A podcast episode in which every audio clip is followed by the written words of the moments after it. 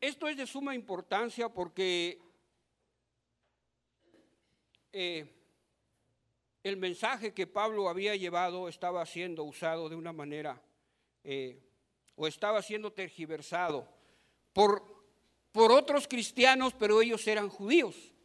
Y pareciera ser que por donde iba Pablo, ellos se iban atrás y, preguntaban, oigan, ¿cuál es el mensaje que les dio Pablo? No, pues este y este, no, ¿saben qué? Ah, ah, no está bien. El verdadero mensaje es este. Y así se la llevaban y así se la llevaban. Pero uno de ellos es que, en primer lugar, el apostolado de Pablo estaba siendo puesto en entredicho. O sea, decían, él no es apóstol. Él no anduvo cuando andábamos siguiendo al Señor. No estuvo. Él llegó después. ¿Se imagina que le echen abajo lo que usted está construyendo? Pero Pablo era capaz de, de resistir esto y más. ¿Sabe por qué? Porque había sido llamado por Cristo. Había sido llamado por Cristo. Y el primer punto es este. El llamado de Cristo me condiciona a ser libre de lo que los hombres piensen de mí. Y así termina el, versículo 10, pues si todavía agradara a los hombres, no sería siervo de Cristo. Y hay dos cosas aquí importantes. Una, el mensaje que estaba dando Pablo y la autoridad que él tenía para llevar ese mensaje. Y, y en ocasiones pareciera ser que, que nos importa mucho a nosotros el, la opinión de la gente cuando hablamos del Evangelio o cuando les hablamos nosotros de la palabra de Dios. Y por lo regular, eh, eh, cuando empezamos a conocer de la palabra, bueno, en lo personal a mí me da vergüenza orar cuando andaba en los tacos. Sabía que tenía que orar ahí donde todos estábamos comiendo tacos, pero decía, aquí voy a orar. ¿Me van a ver? Y le dudaba. Ahora imagínense realmente sostener delante de, de, hombres que estaban cuestionando. Pero así empezamos. Y Pablo escribe esto en el versículo 4, hablando de Jesucristo, el cual se dio a sí mismo por nuestros pecados para librarnos del presente siglo malo conforme a la voluntad de nuestro Dios y Padre. Dice que Jesucristo se dio a sí mismo para librarnos del presente siglo malo. Cuando él dijo eso, eh, estaba hablando de aquel siglo, ¿verdad? Pero ahora que lo leemos nosotros, hablemos de este tiempo, tiempo malo. Vaya que si es un tiempo malo para nosotros, por tantas ideologías que estamos escuchando por todo lo que se viene con los pequeños, con esta famosa ideología de género. ¿Qué le vamos a decir? Nosotros traemos un precedente, la mayoría somos adultos y sabemos que pues no, no estaban en aquel tiempo, pero ahora se está volviendo una unidad. Una unidad, se imagina un, un pequeñito, una pequeñita que empiece a hablar con sus amigas y que le diga que es normal en la escuela y que en la escuela se lo enseñen y que le digan de qué manera es esto. Y dice Pablo que, que el Señor Jesucristo se dio a sí mismo en aquel tiempo para, librar, para librarlo de ese siglo malo. O sea, está diciendo, Gracias a que Jesucristo murió por mí, me sacó y empiezo a ver la vida desde una perspectiva diferente, que es lo que tenemos que hacer nosotros. Y aunque toda la gente vaya en una dirección, el hecho de que nosotros tengamos otra manera de ver y de vivir, nos vamos a topar con que muchos de ellos vienen hacia nosotros. Y probablemente somos los únicos que vamos en aquella dirección. Y la mayoría de la gente viene en sentido contrario. Y nos van a decir que somos anticuados, que pues no lo sé, muchas de las cosas. Se viene fuerte. O probablemente usted ya está viviendo algo así. Pero Pablo sabe que el Señor había, lo, lo había rescatado de ese tiempo y le había dado otra perspectiva de ver las cosas. A quien sea la gloria por los siglos de los siglos. Amén. Estoy maravillado de que tan pronto os hayáis alejado del que os llamó por la gracia de Cristo para seguir un evangelio diferente. No sé a cuántas personas usted le ha hablado el evangelio, pero esa persona le va a decir, ¿cómo crees que voy a creer eso que tú me estás diciendo? Eso no es cierto. Eso es en otros tiempos. O a lo mejor le dice, sí, pero no es como tú me lo platicas. El Evangelio es diferente porque le falta esto y le falta aquello. Nos vamos a topar con situaciones así. Estos, este grupo de creyentes, cuando escucharon el Evangelio, creyeron. Pero después llegaron los cristianos judíos y les dijeron, ¿saben qué? ¿Son, son cristianos ustedes? Sí. ¿Y ya se circuncidaron? No, porque no somos judíos, pues entonces no son cristianos. Necesitan circuncidarse para poder ser salvos. ¿Y comen carne de cerdo? Sí, carnitas. Ah, pues tampoco son cristianos, porque como judíos el, cerdo es un animal inmundo y no lo podemos ni tocar. Y ellos, eh, eh, en, en el tiempo que llevaban, muchos fueron de alguna manera sacudidos. Yo creo que muchos empezaron a dudar, de veras Pablo nos dijo la verdad. Yo creo que no, porque estos son más, mira, ellos sí traen la verdad. Dice aquí que tan pronto os hayáis alejado del que os llamó por la gracia de Cristo para seguir un evangelio diferente. No que haya otro, sino que hay algunos que os perturban y quieren pervertir el Evangelio de Cristo. Dice, sino que hay algunos que perturban, que los perturban. Perturbar quiere decir alterar algo, molestar o provocar intranquilidad a alguien. Eso hacían ellos, estaban provocando intranquilidad en la iglesia de los Gálatas. Y yo creo que lo hacían de una manera tan convincente, tan convincente que se oía bien.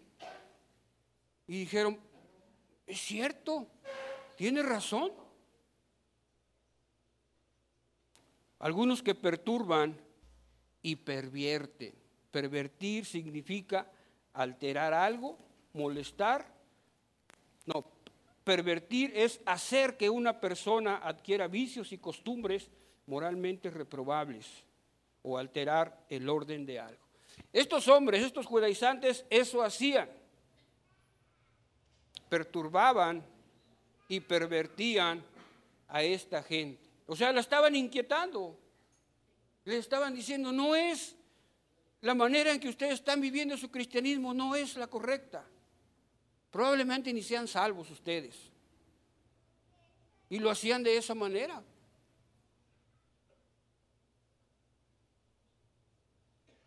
No hay otro, sino que hay algunos que os perturban y quieren pervertir el Evangelio de Cristo, mas si aún nosotros o un ángel del cielo os anunciare otro Evangelio diferente del que hemos anunciado, sea anatema. O sea, sea maldito, eso es lo que significa anatema sea maldito. Y se refiere a que esta persona es, eh, anatema significa destinado para perdición. O sea, esta persona no, no va a estar cuando llegue, se muera y llegue allá arriba con el Señor y pregunte por si su nombre está inscrito en el libro de la vida.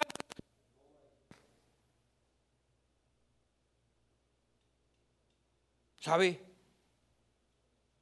Hay una historia en el Antiguo Testamento cuando Moisés subió al cerro con las tablas y en las tablas grabaron los mandamientos de parte de Dios y cuando regresó él al campamento vio que había fiesta, dice, ¿qué pasó? Hay una fiesta y no me invitaron, ¿no? Aarón, su hermano, había pervertido al pueblo. Le dijeron, oye, Moisés ya tiene rato que se fue y no viene. Estamos solos. ¿Qué te parece si hacemos un ídolo o algo? Y pues todos traemos oro. Se los quitamos a los egipcios. Pues vamos a hacer un becerro de oro. Hicieron un becerro de oro y cuando llegó Moisés vio que la gente decía que bailaba de una manera desenfrenada. Rompió las tablas, se enojó. Hubo destrucción del pueblo. Pero en un versículo Moisés se pone delante de Dios y le dice a Dios, Señor, quítame a mí la vida, pero perdónalos a ellos. Éxodo 32, 32 creo es. Dice, yo, yo, quítame la vida y, y perdónalos a ellos. Dios dice, no.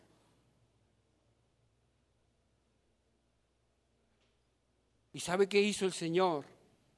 A toda esa gente que se pervirtió o que fue anatema, no la dejó que entrara a la tierra prometida. Es más que ni la viera, la anduvo trayendo en el desierto durante 40 años y dice que permitió que el pueblo de Israel entrara a la tierra prometida hasta que el último de esa generación pereció en el desierto. Mas si aún nosotros o un ángel del cielo os anunciare otro evangelio diferente del que os hemos anunciado, sea anatema, dice. Pues me brinqué un versículo. Dice, como antes hemos dicho, también ahora lo repito, si alguno os predica diferente evangelio del que habéis recibido, sea anatema. Lo, recalca otra vez y dice, pues, ¿busco ahora el favor de los hombres o el de Dios? ¿O trato de agradar a los hombres? Pues si todavía agradara a los hombres, no sería siervo de Cristo. ¿Cuántas veces hemos estado en esa encrucijada? O agradar a los hombres o agradar a Dios, con alguna decisión que tenemos que tomar. Porque constantemente eh, Dios nos pone en esa encrucijada. Y decimos, híjole, y trata a veces con un aspecto de nuestra vida con el que aún no honramos a Dios.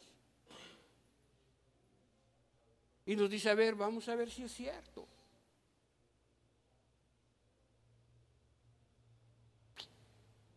¿Quiénes eran estos que perturbaban y pervertían al pueblo? Eran cristianos, judíos, pero ellos creían que los cristianos de aquel tiempo, aunque no eran judíos, también se tenían que circuncidar y tenían que guardar ciertos ritos, tenían que hacer ciertas cosas. Y Pablo se enfrentó con eso, dice, ¿saben qué? No le hace. Una de dos, o agrado a Dios o agrado al hombre. O procuro la aprobación de los hombres o la de Dios. ¿Qué estaban haciendo los Gálatas? Parece que algunos se perdieron. Se perdieron. ¿Qué estoy haciendo yo actualmente? Porque si hasta ahora hubiera agradado a los hombres, no sería siervo de Cristo. Está diciendo que realmente vamos a mostrar nuestro cristianismo en situaciones tan difíciles que realmente valga la pena. Valga la pena mostrar que nuestro corazón está dispuesto a agradar a Dios independientemente, independientemente de lo que los hombres digan de nosotros o les caigamos mal. Y ahorita está la situación difícil. Le preguntaba a mi hija que si oraba a la hora de la comida, porque eh, eh, desayunan y comen en la escuela. Y le dije, oye, ¿y si das gracias ahí con todos? Sí, dice. ¿Segura? Pregúntele a Dani, porque va otra amiguita ahí. Con... Pregúntele a Dani, dice. Es cierto. Probablemente nosotros hagamos eso sin problema, pero para un niño defender los principios de Dios en la escuela y que el bullying está a todo lo que da, supongo que ha de ser muy difícil, muy difícil. Si en la universidad está complicadito. Yo un día tenía, sentí el deseo de orar por una persona en la terminal de autobuses y me estaba dando pena. Dije, pero ¿cómo aquí, Señor? Ora por él y, preséntale el Evangelio. Pero es que aquí hay mucha gente. Me van a ver. Es la realidad. Sí lo hice, hermanos. Sí lo hice. Pero a veces eh, tiene un peso fuerte la opinión de la gente en nosotros, aún más fuerte que el peso que puede tener Dios en nuestra vida. Y es lo que está pasando aquí.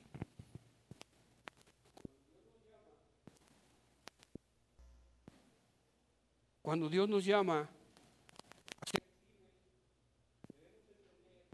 que debemos hacer a un lado lo que los demás piensen de nosotros y poder vivir el Evangelio de una manera correcta como Dios quiere. Y si no, como dice él aquí, pues si todavía agradara a los hombres, no sería siervo de Cristo no sería siervo de Cristo. Mas os hago saber, hermanos, que el Evangelio anunciado por mí no es según hombre, pues yo ni lo recibí ni lo aprendí de hombre alguno, sino por revelación de Jesucristo. Porque ya habéis oído acerca de mi conducta en otro tiempo en el judaísmo, que perseguía sobremanera a la iglesia de Dios y la asolaba y en el judaísmo aventajaba a muchos de mis contemporáneos en mi nación, siendo mucho más celoso de las tradiciones de mis padres. Pero cuando agradó a Dios, que me apartó desde el vientre de mi madre y me llamó por su gracia, revelar a su Hijo en mí para que yo le predicase entre los gentiles, no consulté enseguida con carne y sangre, ni subí a Jerusalén a los que eran apóstoles antes que yo sino que fui a Arabia y volví de nuevo a Damasco. Está con esto y desarrollando esto. Y el llamado que Dios había hecho a Pablo era precisamente que él predicara el Evangelio al pueblo no judío. Y los judíos no podían juntarse con los no judíos. Y sin embargo a él lo levantó Dios para eso. Y dice aquí que él había sido perseguidor de la iglesia. Pero no solo eso. En el judaísmo aventajaba a muchos de mis contemporáneos en mi nación, siendo mucho más celoso que las tradiciones de mis padres. No era cualquier ciudadano este hombre, aún en medio del pueblo de Dios, porque él además de ser judío era ciudadano romano, o sea, tenía las dos ciudadanías, como ahorita, ¿verdad? Somos ciudadanos mexicanos y luego de repente alguien tiene una ciudadanía americana. Y si algo no le conviene aquí, dice, pues soy ciudadano americano. Ya como que nos pone un freno, ¿verdad? Pero él era más que eso, Pablo, y él nos lo dice en otra de sus cartas. Dice, aunque yo tengo también de qué confiar en la carne, si alguno piensa que tiene de qué confiar en la carne, yo más. Circuncidado al octavo día. La ley judía eso era lo que decía, que al octavo día se tenía que circuncidar al bebé. Entonces nos está diciendo, ¿saben qué? Mis papás cumplieron la ley como debía de ser. Al octavo día me llevaron a circuncidar.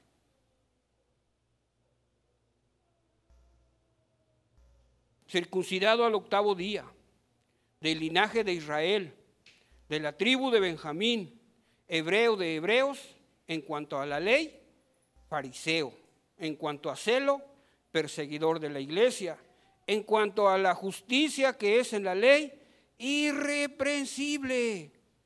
O sea, no había nada que yo omitiera en cumplir la ley. No había nada que yo pudiera omitir o que se saliera, ¿no? Como debería de ser, así era yo. ¿Conocen a alguien que es perfeccionista? Que usted de repente hace algo y le dice, ¿qué tal me quedó? Y lo vemos bien bonito y bien acabado, pero de repente llega y dice, te faltó ahí, ¿no?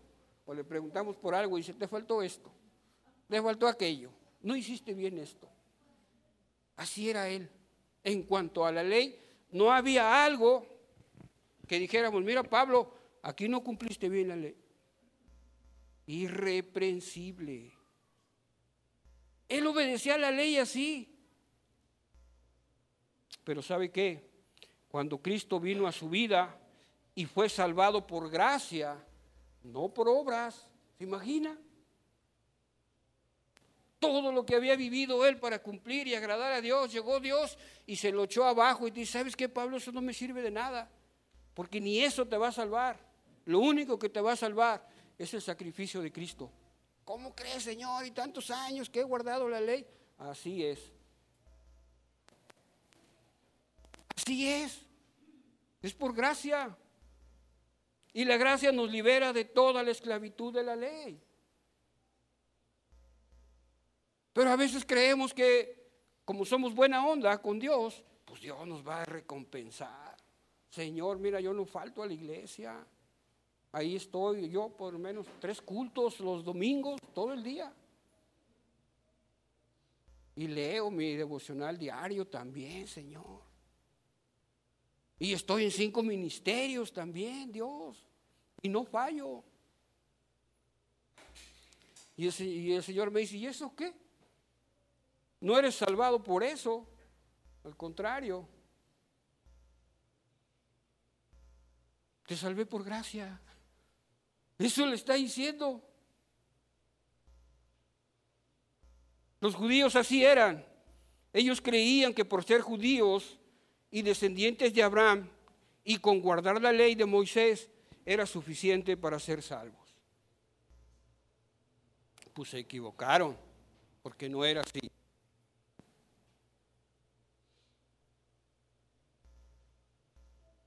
Y sabe qué?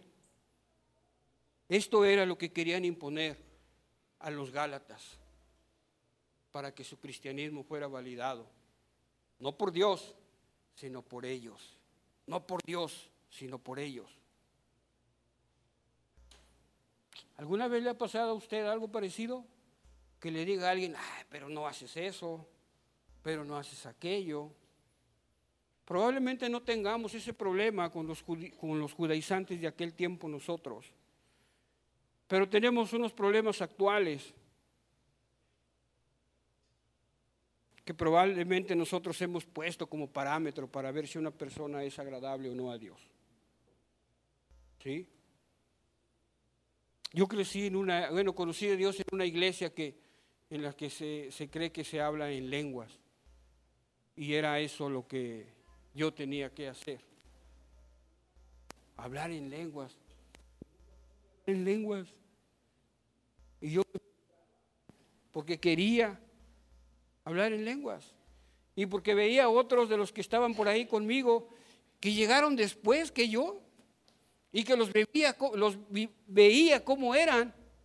Y decía yo, mira, él llegó después y ahora en lenguas y yo no puedo orar en lenguas. Señor, me llegué a preguntar, y es en serio, Señor, ¿estoy haciendo algo mal? ¿Estoy haciendo algo mal?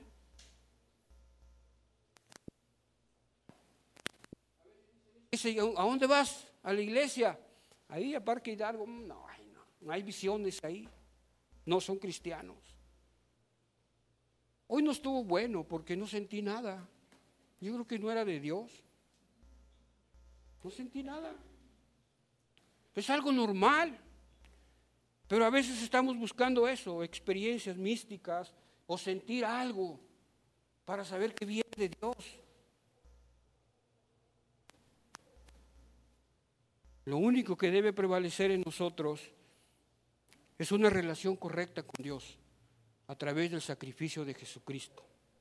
Jesucristo hizo que nosotros pudiéramos estar delante de Dios y por ningún mérito que nosotros pudiésemos haber tenido, sino por gracia. En nosotros debe prevalecer esa confianza. El sacrificio de Jesucristo fue aceptado por Dios y eso nos trae salvación. Y por eso es que nosotros estamos delante de Dios. Pero también debe prevalecer una vida que es dirigida por el Espíritu Santo. Cada día, cada día que el Espíritu Santo está ahí hablándonos y nos dice, no hagas eso, pide perdón, ponte a hacer aquello. No lo podemos engañar al Espíritu Santo.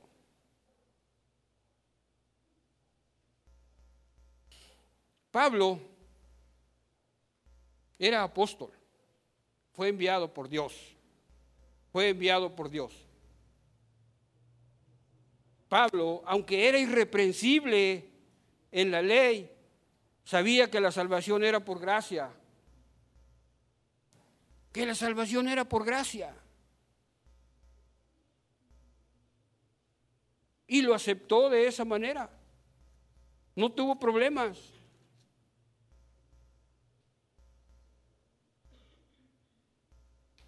Dice, en el judaísmo yo aventajaba a muchos de mis, de mis contemporáneos en mi nación, siendo mucho más celoso de las tradiciones de mis padres.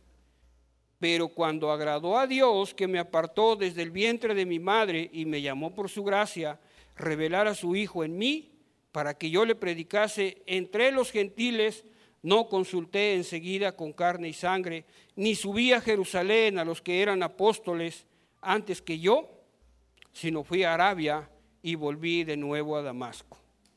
Después, pasados tres años, subí a Jerusalén para ver a Pedro y permanecí con él quince días. Pero no vi a ningún otro de los apóstoles, sino a Jacobo, el hermano del Señor. En esto que os escribo, he aquí delante de Dios que no miento. Después fui a las regiones de Siria y de Cilicia y no era conocido de vista a las iglesias de Judea ni que eran en Cristo. Solamente oían decir aquel que en otro tiempo nos perseguía, ahora predica la fe que en otro tiempo asolaba y glorificaban a Dios. Se imagina, dice que que él cuando conoció de la palabra nunca le, vino el conocimiento de parte de ningún apóstol, de los que anduvieron con Jesús, sino que estuvo un tiempo en Arabia. Dice, después regresé a Jerusalén y estuve platicando ahí con Pedro poquito, vi al hermano del Señor, pero nada más. Y después me regresé. Y anduve, dice, y no era conocido de vista en las iglesias de Judea que eran en Cristo. Había varias iglesias ahí que eran cristianas, pero no conocían a Pablo. Pero solamente oían decir, aquel que en otro tiempo nos perseguía, ahora predica la fe que en otro tiempo asolaba. Es un testimonio este grande. Porque a veces la gente dice, ay, tú hermano, pues si te veía que andabas bien borracho en tal parte, o te veía haciendo esto, te veía haciendo aquello. Pero el testimonio de Pablo precedía a él. Dice, oh, a mí nadie me conoce ahí, pero sin embargo oigo que dicen que aquel que asolaba la iglesia ahora predica esa fe que él quería destruir.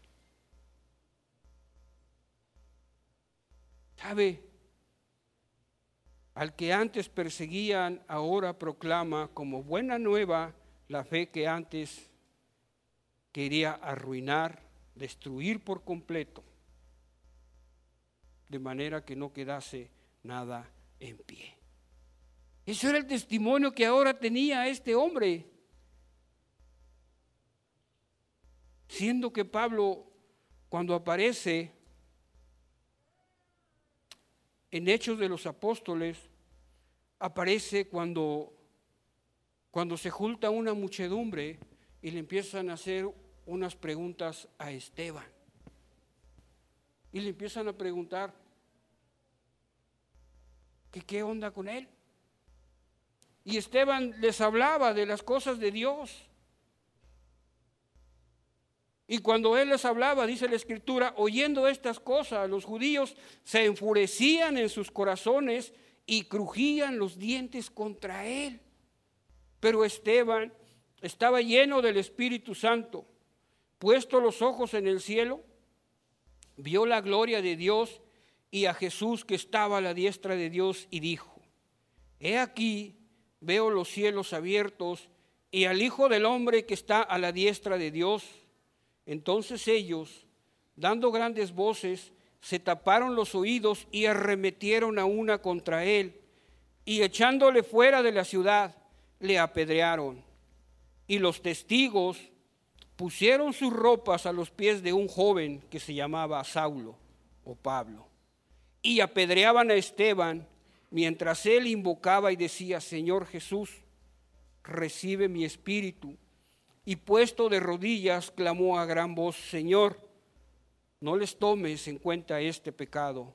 Y habiendo dicho esto, durmió. Y Saulo consentía en su muerte. En aquel día hubo una gran persecución contra la iglesia que estaba en Jerusalén. Y todos fueron esparcidos por las tierras de Judea y de Samaria, salvo los apóstoles. Y hombres piadosos llevaron a enterrar a Esteban e hicieron gran llanto sobre él. Y Saulo, y Saulo asolaba la iglesia y entrando casa por casa arrastraba a hombres y a mujeres y los entregaba en la cárcel. Este hombre es el mismo que escribe esto, el que antes perseguía la iglesia, ahora proclama buena nueva. Dice que respirando aún amenazas, iba lleno de odio. Se imagina, iba lleno de odio y se encontró con el amor de Dios. Y eso transformó su vida. Y yo creo que transforma la vida de cualquiera que tenga un encuentro de esa manera con Dios. Su vida nunca vuelve a ser la misma. Porque sabe lo que quiere hacer y aún así lo único que recibe es el amor de Dios como respuesta. El llamado de Dios me libera de mi pasado. Eso pasó con el apóstol Pablo. Cuando Dios le llamó y a pesar de que traía el pasado como este, dice aquí, consintió la muerte de Esteban. Pusieron la ropa de Esteban a sus pies y no solo eso, dice, que se metía a las casas y sacaba a los cristianos arrastrando para llevárselos. Era una furia tremenda la de este hombre. Pero así en esa carrera se encontró con Dios. Y su biografía o su, testimonio de, de él se convirtió en una forma útil y efectiva para enseñar e ilustrar el poder transformador de Dios en la vida de los que podemos tener un encuentro con Él. Un efecto liberador que está condicionando ¿Qué está condicionando mi libertad cristiana? Mi pasado. Pues no creo que ninguno de nosotros pudiéramos tener un pasado como el de este hombre. Mis pecados pues fueron perdonados si es que ya los puse delante de Dios. Mi personalidad, pues Él la va a transformar, no yo.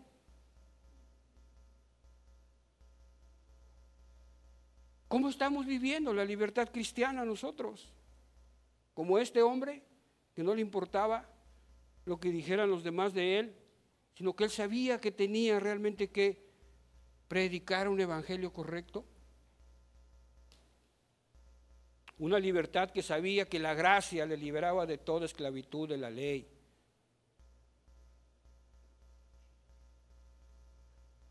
Una libertad que llegaba cuando más empeñado estaba él en destruir las cosas de Dios, se encontró con el amor de Dios.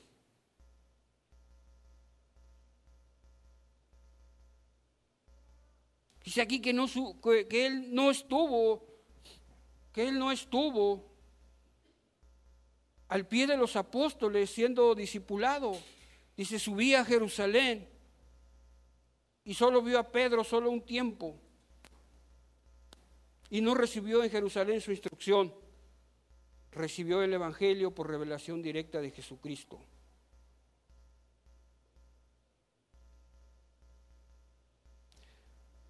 ¿Cómo fue su,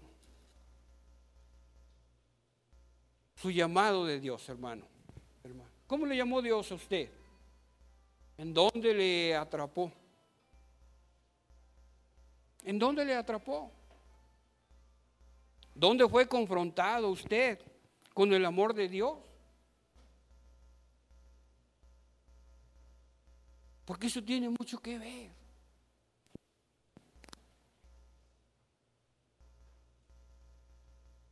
¿Cómo fue nuestra conversión? ¿Ya fue? O en el peor de los casos, aún no ha sido. El apóstol Pedro, en el capítulo 5 de Lucas, cuando eh, eh, en ese pasaje de la pesca milagrosa, cuando no creía, cuando Jesús le vuelve a decir que vuelva a mar adentro y que aviente sus redes a cierto, a cierto, en cierto lugar, él dice, Señor, pues y toda la noche. Y cuando se dio cuenta que se llenaban las redes y se volteaban las, las barcas, dijo, apártate de mí, hombre, que soy hombre pecador. Vio que él era. Aparentemente se había convencido de que sí, realmente él era Dios.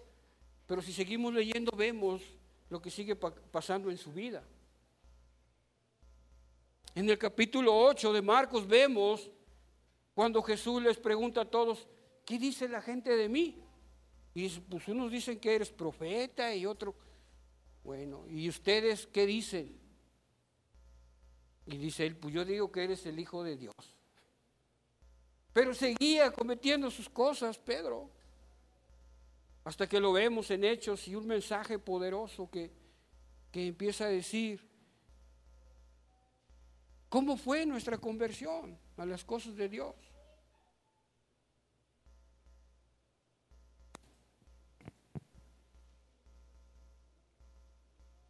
Pablo, antes de su conversión, era un Ya leímos lo que andaba haciendo. Vivía el judaísmo de una manera eh, radical, porque persiguió a Cristo y a su iglesia, sabiendo que estaba sirviendo a Dios y pensando que era la manera en que tenía que vivir y servir a Dios. Una persona que se encuentra en ese estado mental y emocional no tiene ninguna disposición, opinión, al menos que tenga un encuentro con Dios. Al menos que tengamos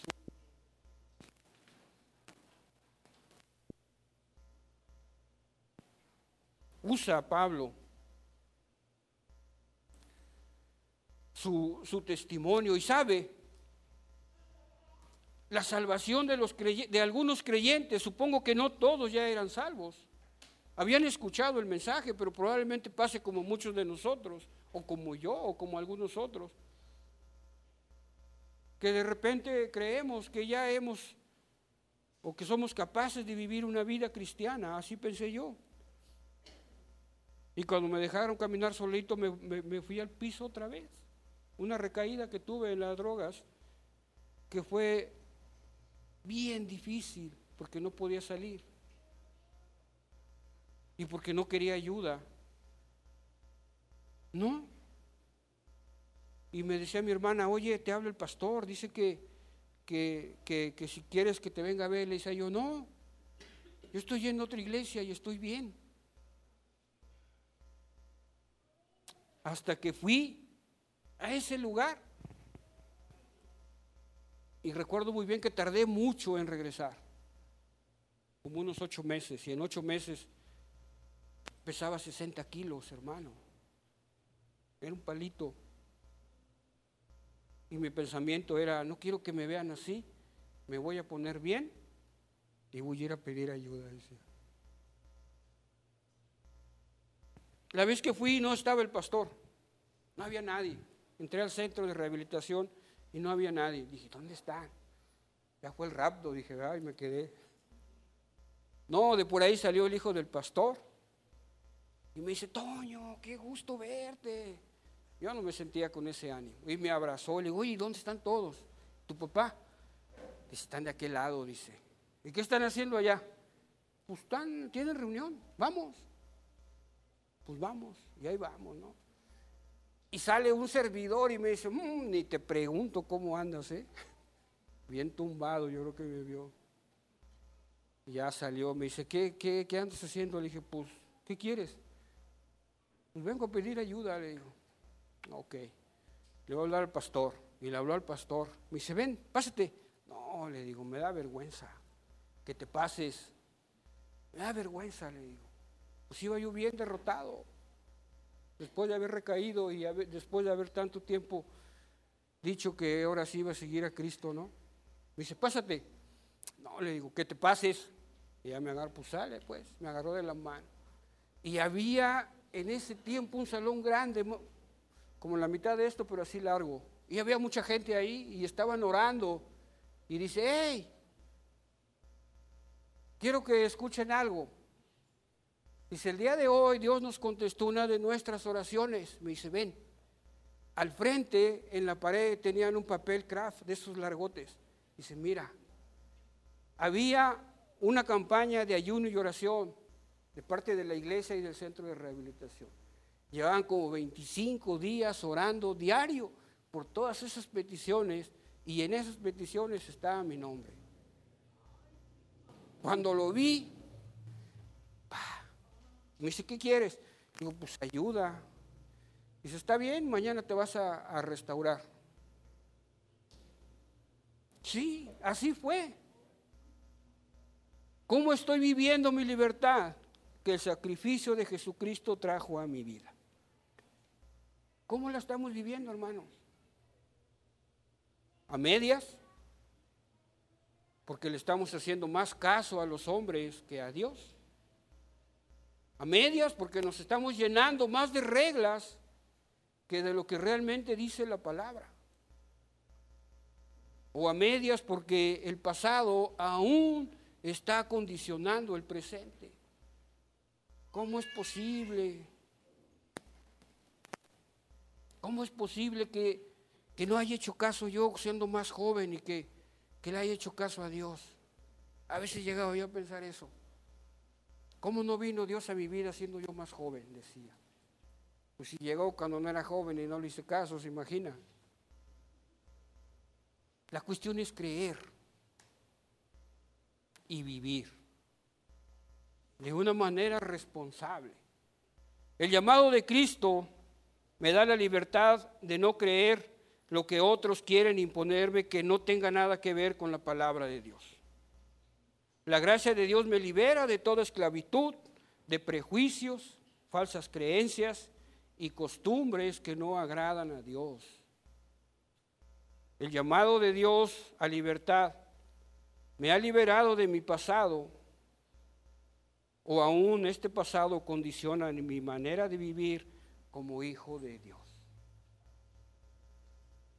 Y la respuesta la vamos a dar nosotros. ¿Cómo estás viviendo? ¿Cómo estamos viviendo? Oramos, hermanos. Señor, te damos gracias por tu infinito amor. Gracias Dios porque así como, como Pablo, Señor, andábamos corriendo, haciendo daño, Señor, y probablemente creyendo que te estábamos agradando, pero no era cierto. Gracias porque en algún momento, Señor, nos encontramos con tu amor, ese amor incondicional, Señor, que necesitábamos, y que nos ha hecho descansar, Señor. Porque en ti hemos encontrado lo, que durante tanto tiempo anduvimos buscando, anhelando, Señor. Porque hemos encontrado las respuestas en ti, Señor. Y ahora, el estilo de vida que nos pides que llevemos, hemos hallado descanso y plenitud, Padre. Te doy gracias. Te doy gracias, Señor, porque has sido bueno, Señor, conmigo. Y oro en el nombre poderoso de tu Hijo amado, Jesucristo. Amén, Señor.